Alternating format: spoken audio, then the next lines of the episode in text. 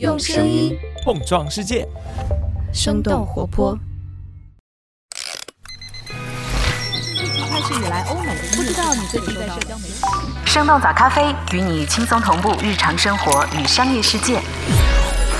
嗨，早上好呀！今天是二零二三年的六月十五号，星期四。这里是生动早咖啡，我是来自生动活泼的梦一。今天我们不仅会来关注一下小米在印度的最新动态，也想和你一块来看看 Google 在欧洲遇到的那些麻烦。当然，终于想要进行体育转播的奈飞也值得我们的关注。那就让我们用几条商业科技轻解读，打开全新的一天。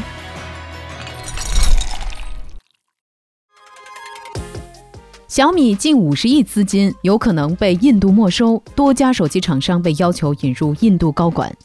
根据财新网六月十三号的报道，印度政府对小米公司发布了正式通告，表示去年扣押小米公司五百五十五亿卢比（约合人民币四十八点二亿）资产的措施是正确的做法。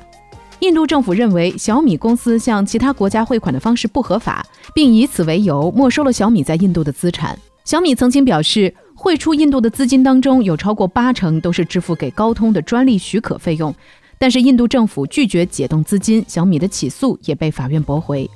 根据界面新闻的统计，从二零一四年进入到印度市场以来，小米在印度九年时间里的总利润是八点二三亿人民币，而被扣押资产的金额接近小米历年来在印度全部利润的六倍。除了小米、OPPO、vivo 和华为等等手机厂商，也正在受到印度税务部门的调查。去年七月，vivo 也被冻结了接近四亿元人民币的资金。印度经济时报六月十三号的报道显示，印度政府要求小米、OPPO、vivo 和 Realme 等等手机厂商在印度的公司引入印度投资者，并且任命印度籍人士担任首席执行官、首席运营官、首席财务官和首席技术官等关键职位。根据市场调研公司 Counterpoint 统计的数据，在今年一季度，印度手机市场当中，三星以百分之二十的市场占有率排名第一，vivo、小米、OPPO 和 Realme 四家中国厂商合计的占有率超过了一半。Google 由于监管问题，接连在欧盟地区受挫。根据 Politico 六月十四号的报道，由于欧盟数据监管部门提出的隐私问题，Google 将推迟旗下人工智能聊天机器人 Bard 在欧盟地区的上线时间。Google 原本计划是在这周在欧盟国家正式上线 Bard。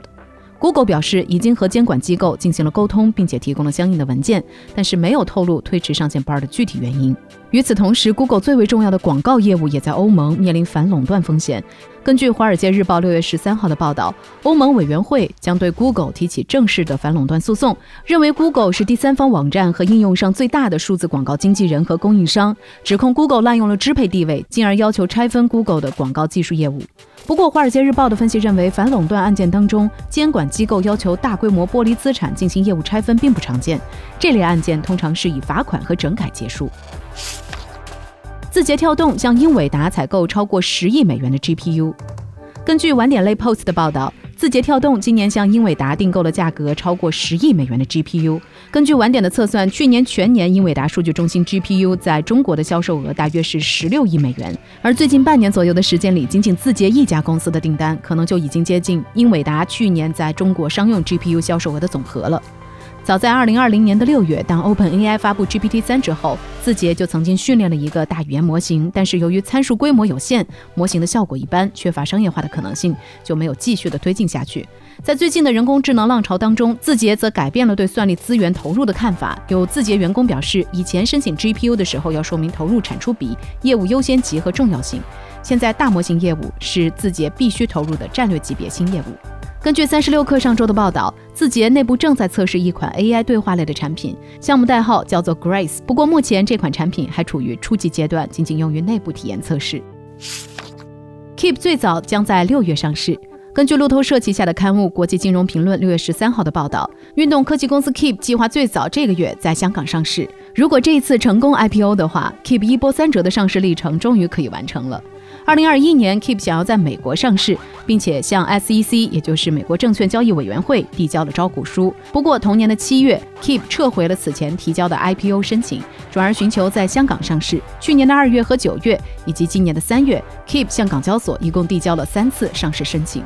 早咖啡之前的节目当中也提到过，根据最近的招股书，Keep 一半的收入都是来自于自有品牌的运动产品和消费品，比如说瑜伽垫、单车、跑步机这样的健身设备和鸡胸肉等等健康食品。目前 Keep 已经是全国最大的瑜伽垫品牌了，线上健身会员的服务为 Keep 贡献了另外四成的营收。生鲜电商第一股每日优先收到纳斯达克通知，濒临退市。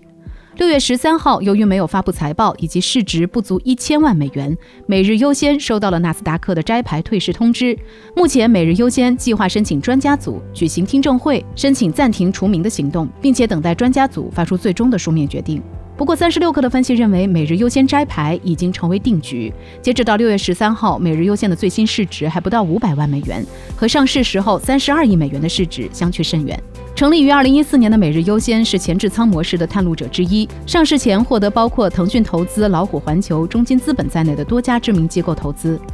自从去年盈利出现问题以来，每日优先已经多次收到了纳斯达克退市的警告。今年五月，每日优先还因为没有及时提交二零二二财年年度报告，收到了纳斯达克不合规的通知函。另外，员工讨薪、供应商追欠款、用户退款、创始人限制高消费等等负面新闻也是层出不穷。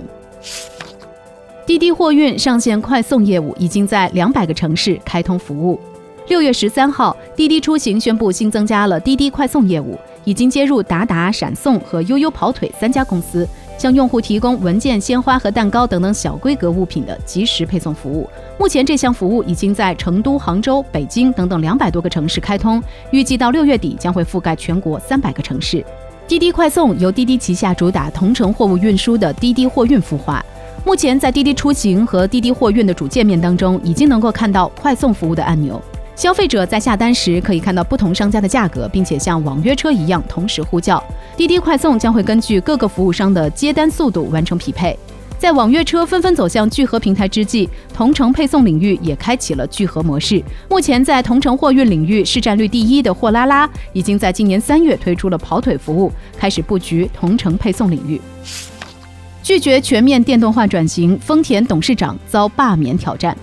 由于一直不肯全面转向电动化，也没有给出电动化的时间表，丰田公司的部分欧美投资者在六月十四号丰田举办的年度股东大会上申请罢免董事长丰田章男。这些股东包括纽约市审计长办公室、加州公务员退休基金和几家欧洲资产管理公司。不过，股东大会还是选举了长期执掌公司的丰田章男连任，拒绝了欧美投资者团体的要求。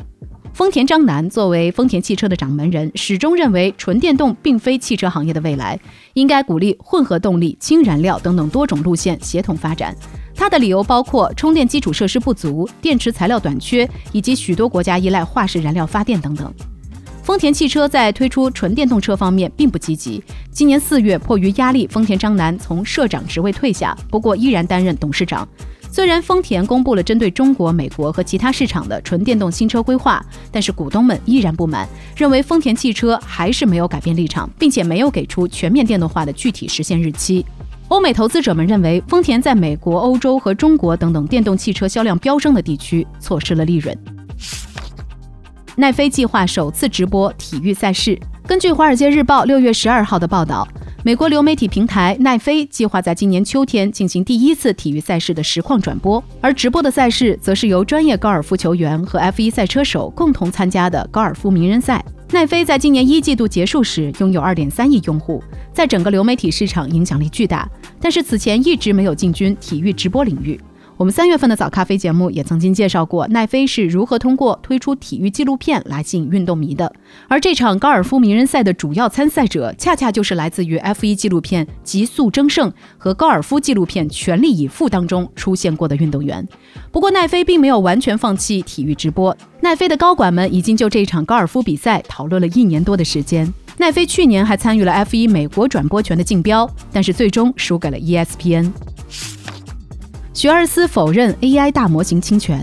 六月十三号，作文指导平台笔神作文发布声明，表示学而思的 AI 大模型采用爬虫技术，盗用了笔神作文 App 服务器上的数据，并即将上线新产品作文 AI 助手。笔神作文要求学而思支付一元赔偿金，公开道歉，并且删除数据。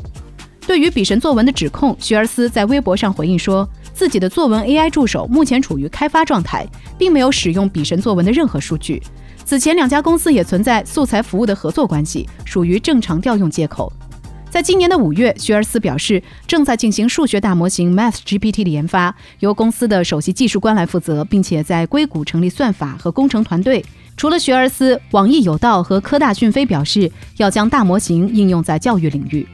所以聊到这儿，也想来问问你，你觉得人工智能会成为人类的老师吗？你最希望 AI 来帮助你学习什么呢？欢迎在我们的评论区和我们一块来聊聊吧。